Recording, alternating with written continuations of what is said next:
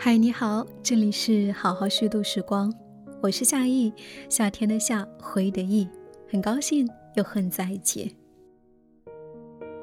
对于现在的新兴人类来说，城市已经不再满足于当下的年轻人了，他们也许会搬到郊外，搬到更偏僻的地方，在那些乡村，开始实验一种新型的生活方式，在嘉兴乡下。有一处运河陶仓理想村，这里便住着不同的九五后年轻人，他们来自于不同的职业、不同的地方，却共同聚在这里。那么今天，通过十二的文字，我们一起走进理想村的这一群年轻人。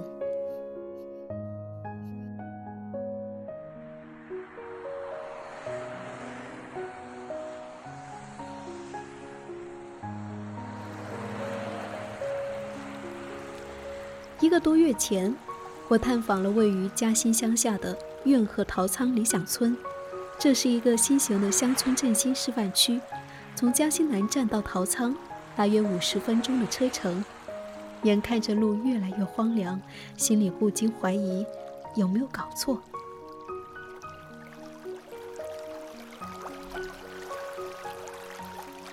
远远的，一座麦穗丰碑样式的建筑进入我的视野。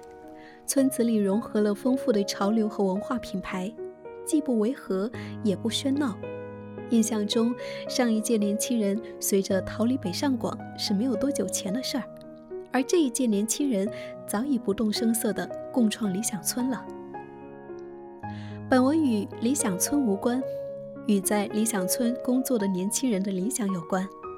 他们究竟为何去乡村工作？理想村中的现实是什么？当城市里的年轻人去乡村，焦虑和烦恼是否依旧存在？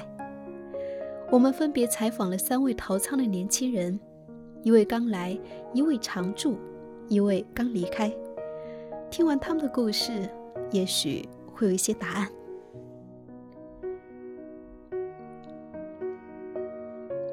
第一位是新到逃仓的年轻人小白，二十二岁。职业是平面设计，专业金融学，家乡是河南新乡。今年九月份，小白刚刚到陶仓的时候，天气还很凉爽。每天上班的必经之路是一条运河沿岸的步行道，看柳叶吹拂，听河水潺潺，偶尔遇到散步的大爷大妈，多数时候一个人在风景中行走。话当中，他不止一次地提到对父母的感谢。在北方的六线城市里，能够遇到这样的父母是非常难得的。让他最为自豪的是，十四五岁的时候，父亲拿出当年学医时的解剖学教科书，给他上了一堂完整的性教育课。小白把自身超越年龄的松弛和稳定感，归结为幸福家庭的教育成果。我会毫不犹豫地远离让我感到不舒服的人和地方，环境和个人情绪的稳定是很重要的。小白的专业是金融学，大学前期，他从角角落落里听闻金融从业者在一二线城市中的生存困境，直到看了第一财经周刊的那一篇著名的《逃离北上广》，一批又一批怀揣梦想的年轻人。从大城市的高压中陷入无尽循环，赚多少钱都停不下来。他开始思考：倘若逃离本专业，自己真正想要做的是什么？平面设计是他把兴趣爱好发展成专业的一项能力。大学毕业以后，小白回到老家河南新乡，在市区里的一家独立书店做平面设计兼运营。全宇宙的市中心都一样，小吃街营业到凌晨四五点，酒吧林立，在那样的环境下，没有办法和内心的安静联合在一起。也有可能是我在城市中生活静不下来了。他说：“既然这样，那就去田园吧。”心里有了向往，生活中的机会很快就来了。在咖啡店老板的引荐下，他来到了陶仓。刚到陶仓的时候，经历过一段束手束脚的日子，深夜做稿，越改越不对劲。第二天一早，从梦中惊醒，他觉得这是每个人刚开始做一份工作时都会经历的状态，不断的对自己说放松，焦虑感在完成工作后自然消散的。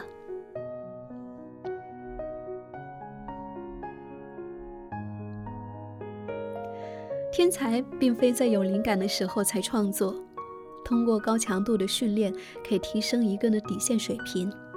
当发挥更稳定的时候，内心就会更加笃定的。陶仓的伙伴们在表达彼此工作的反馈和建议上，总是让人感到安心和温暖。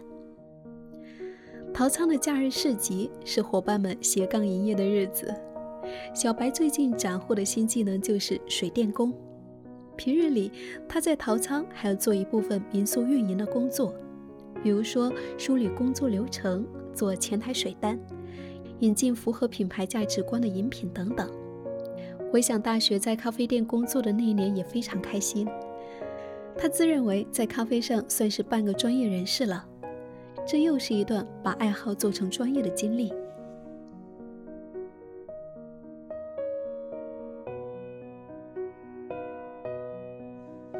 小白每到一个地方旅行，喜欢通过观察当地的饮食偏好来反推地域文化氛围。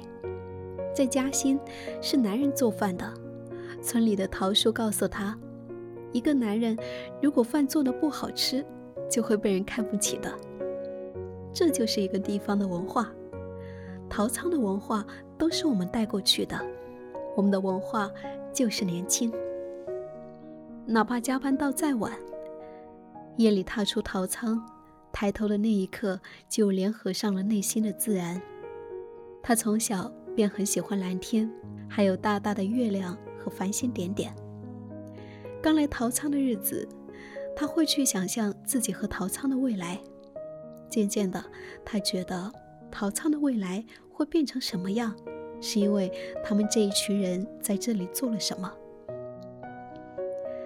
未来在一步一步往前走的时候，渐渐形成，是什么样子就是什么样子。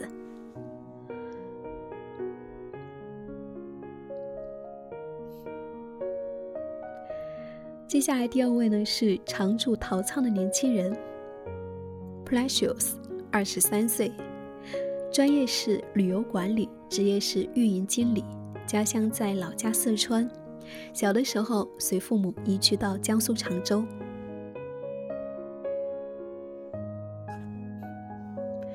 刚添加 Precious 的微信的时候，我以为他是一位至少有十年工作经验的直男职业经理人。一方面，原因介绍人告诉我，他负责淘仓项目的整体运营；另一方面，从简单的寒暄中，我捕捉到他传递出有话请直说的信号。然而，我只猜中了三分之一。Precious 是女生，非常职业，相当年轻。说实话，像我这样能够找到对口工作的应届毕业生，都会努力的适应环境，不会轻易放弃这份工作的。他直奔主题。二零一九年毕业前夕，Precious 进入一家文旅公司在上海的总部实习。和每一个上班族一样，朝九晚五，公司提供他去陶仓项目现场的工作机会。作为一名旅游管理专业的毕业生，自然更希望沉浸到项目中去了解全过程。Precious 的老家在四川，从小在江苏常州生活长大，高考选择旅游管理专业是临时做的决定。就在填报志愿系统关闭前的半小时。他看到云南大学开设的旅游管理专业，瞬间点燃了心中想要去远方看看的小火苗。由于专业的缘故，大学时期他去了很多地方深度考察，偏爱自然的风景和生活，常常被朴素的人情打动。他并不执着于固守在一个地方发展，这很大程度上源自于家庭的熏陶。Precious 的爸爸是建筑行业的从业者，常常走南闯北。他鼓励他们三兄妹去不同的地方领略生活，做开创性的事情。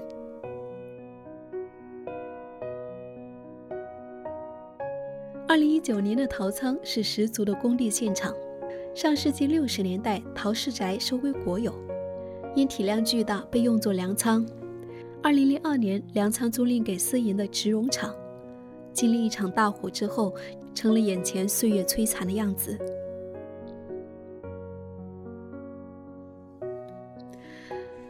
Precious 刚到粮仓没两天，他就被叫去参加一个会议。项目经理发现他做的会议纪要整体思路清晰。信息整理能力很强，就这样，他从项目助理开始接触设计施工、项目定位、市场调研、品牌产品运营，一年半下来，成了整个陶仓对项目最熟悉的人。现在负责的运营工作，好比引水入渠，把合作品牌、活动、民宿、市集等内容有机融合。向来到这里的客人呈现一个理想村的样貌。说到工作，他便滔滔不绝。不过，对生活有些冷落了。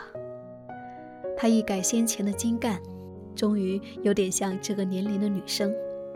毕业之后，Precious 从学校宿舍直接走进员工宿舍。一头扎进工作之中，有很多事情想做，而且想做就可以去做。往往一件事情还没有做完，又开始张罗另一件有意思的事了。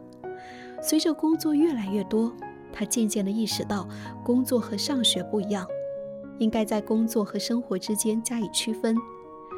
目前还在调试之中，一旦停下工作便焦虑，总觉得自己会错过一些内容。好在他并没有放弃摄影爱好，偶尔抬头看到一朵金色的云，就把它拍下来。即使在工作很焦虑的情况下，每天傍晚出门看到不同的晚霞和云彩，他就有了继续努力的动力。最近生活中又多了一个可爱的喵星人，和他一起放空是最治愈的时光。Precious 预计再过两三年会回到城市工作一段时间。一方面，他想要体验上下班区隔感更强的生活；另一方面，也想填补这两年和城市的脱节，看看年轻人究竟因为什么原因喜欢乡村。这也是目前工作中最需要深耕的议题。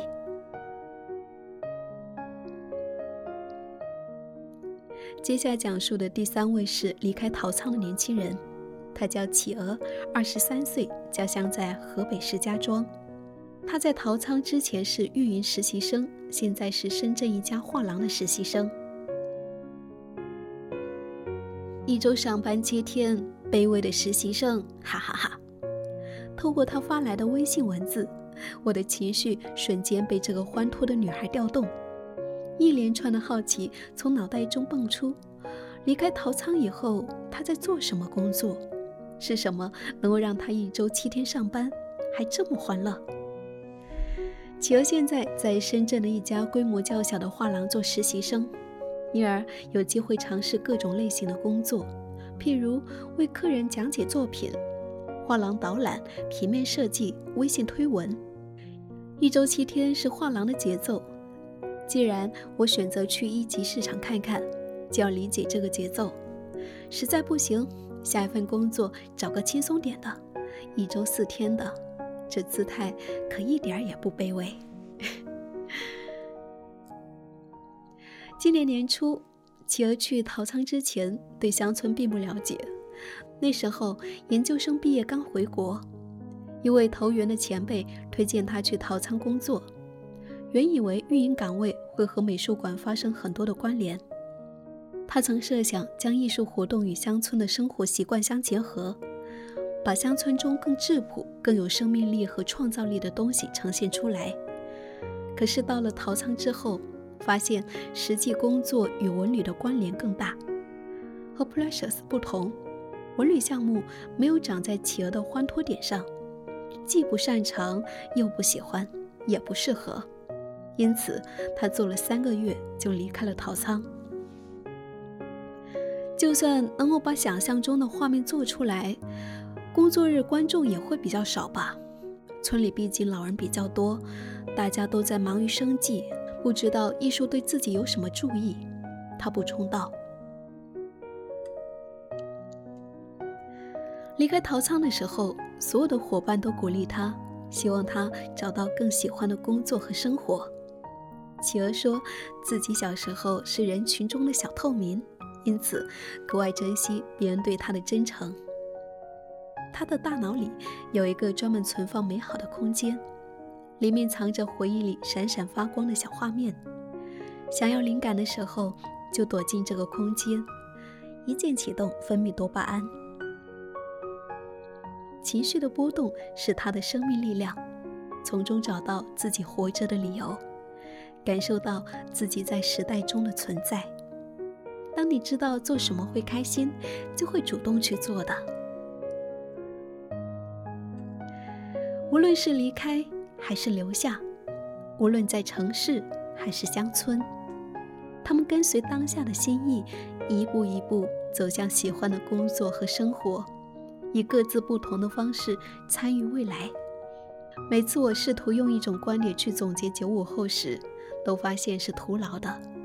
也许他们最大的特点就是无法被总结，无法用同一种模式去归纳，因此也不会有一个标准。乡村会不会成为年轻人的新赛道？我们还将继续探索。